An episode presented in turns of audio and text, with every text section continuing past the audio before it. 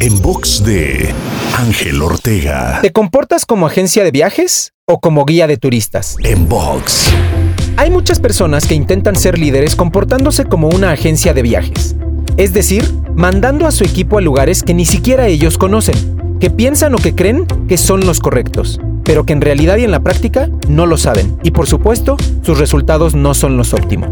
Por otro lado, existen los líderes que se comportan más como guía de turistas, es decir, llevan a su equipo por lugares que conocen, dominan y que saben que los llevarán a lograr el objetivo individual y colectivo que se han planteado. ¿Puedes identificar tú cuál tipo de líder has sido hasta este momento? Te invito a seguirme en Twitter, Facebook, Instagram y TikTok. Me encuentras como arroba Ángel Te Inspira. En box de Ángel Ortega. En